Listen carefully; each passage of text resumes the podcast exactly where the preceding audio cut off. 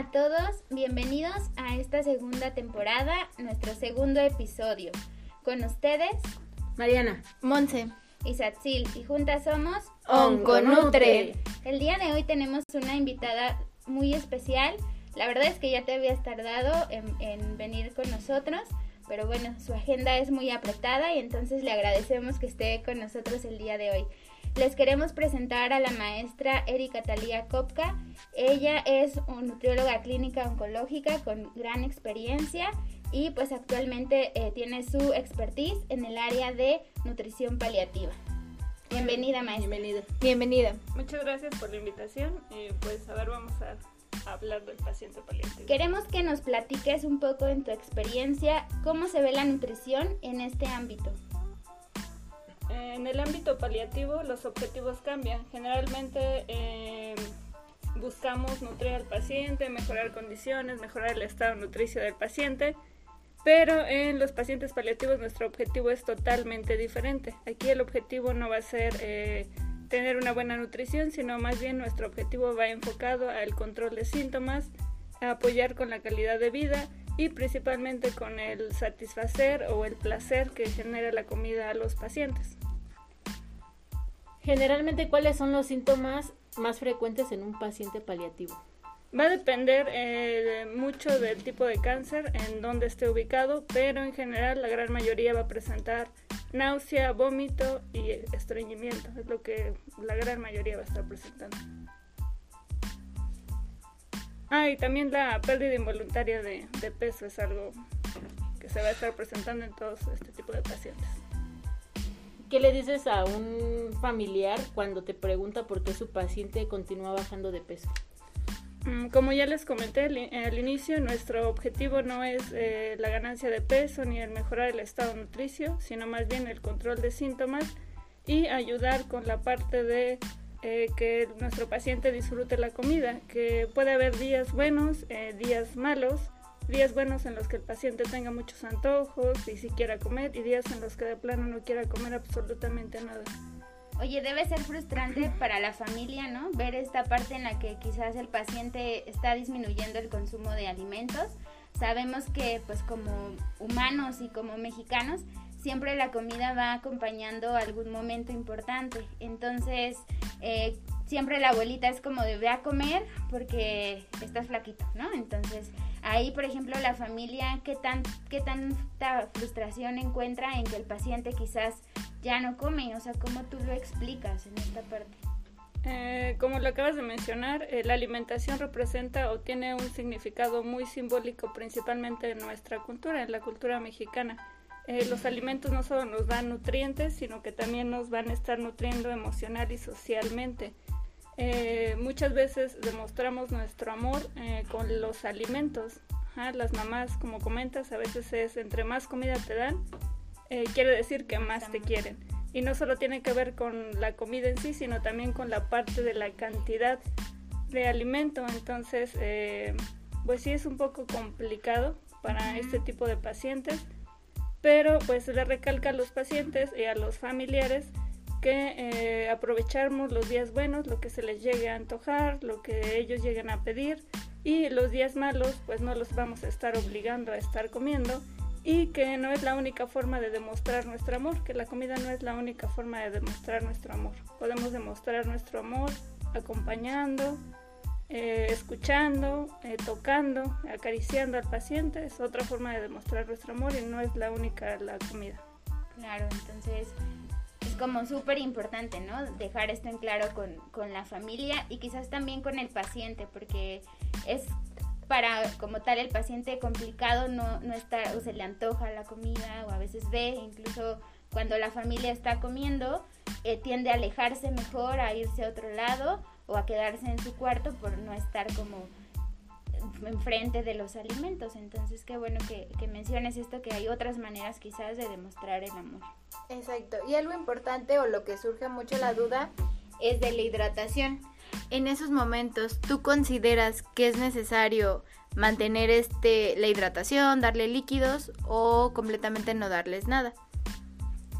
Pues depende. Obviamente si el paciente lo está tolerando, se le puede dar líquidos. Si el paciente ya está la mayor parte del tiempo somnoliento, eh, está inconsciente, no se le va a estar obligando a pasar líquidos porque lo único que podemos ocasionar es que el paciente se nos llegue a ahogar.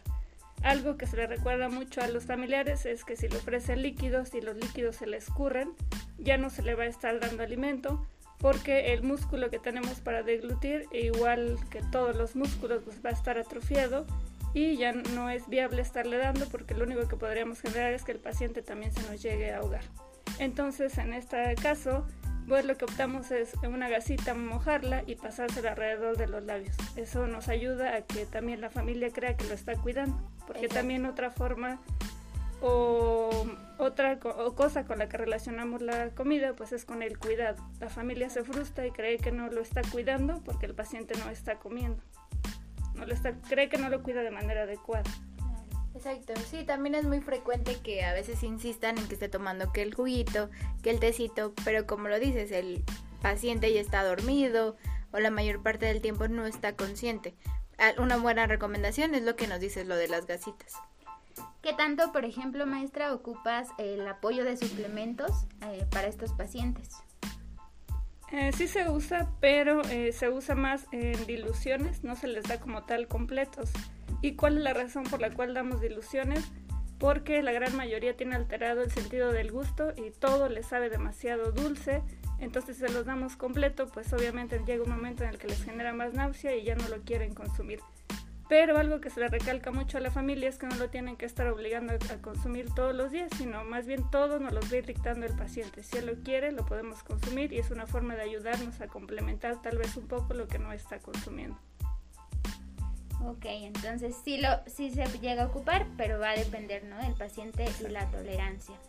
Pues la verdad es que es súper interesante estos temas que nos estás hablando y debe de ser pues eh, muy complicado también en cuanto al ámbito nutricional eh, dar este tipo de ¿no? indicaciones ya ah, en esta etapa.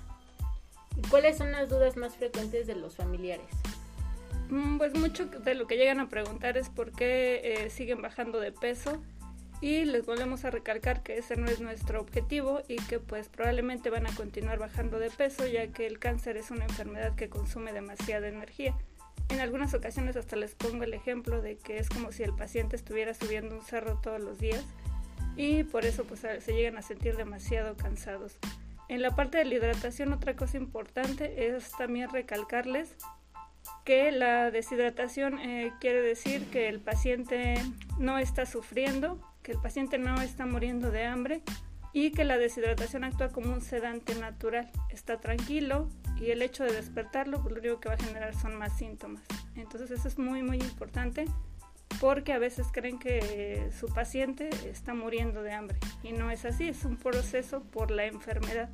Ah, no come porque la enfermedad se lo está impidiendo. Igual no es falta de voluntad, porque a veces eh, la típica frase de échale ganas, come un poquito más, eh, mejórate porque lo relacionamos mucho también con la mejoría, ¿no? Desde que estamos pequeños, eh, si nos llegamos a enfermar, la mamá que es lo que nos prepara, el típico calito, de pollo. Reconfortante aparte. Exacto, y es como un, hasta tiene un efecto placebo, ¿no? Que el hecho de consumirlo ya hace que nos mejoremos. Entonces también se relaciona mucho la parte de la alimentación con la mejoría. Pero recordarles que el hecho de que el paciente coma no va a revertir el proceso que ya tiene, es decir, no se va a curar por el hecho de que esté comiendo.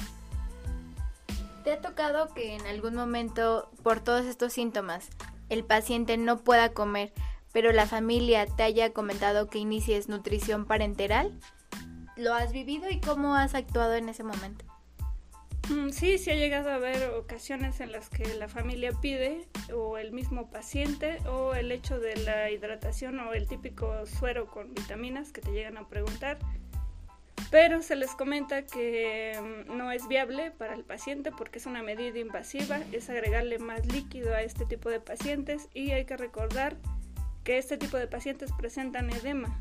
Si les agregamos líquidos, pues obviamente va a aumentar el edema, va a aumentar las secreciones bronquiales que lleguen a tener y en algún momento ese líquido se nos puede llegar a ir al pulmón y nos puede ocasionar un derrame pleural, disnea y algunas otras complicaciones. Y recordar que lo que menos queremos es que tenga más síntomas.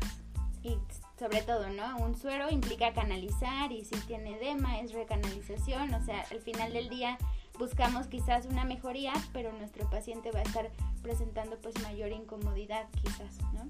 Sí, como les comento, es una medida invasiva y lo que buscamos pues es que el paciente esté lo más tranquilo posible y que el paciente pues y la familia también se encuentre tranquila. A veces el paciente sabe, entiende, pero a veces la familia es la que más llega a insistir por esta parte que les digo que creen que no los están cuidando de una manera adecuada.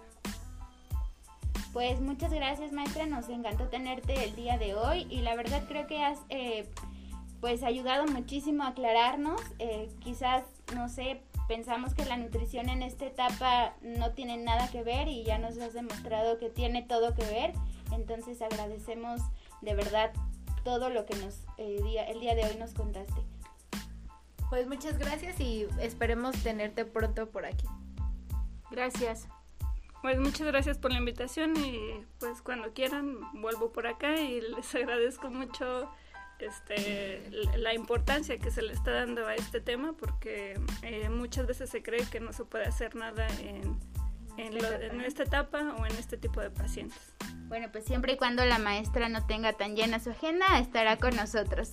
Mientras tanto, síganos en nuestras redes sociales, arroba onconutri-bajo en Instagram Cuídense mucho, todavía estamos en semáforo rojo. Cuídense, bye. Hasta luego, gracias.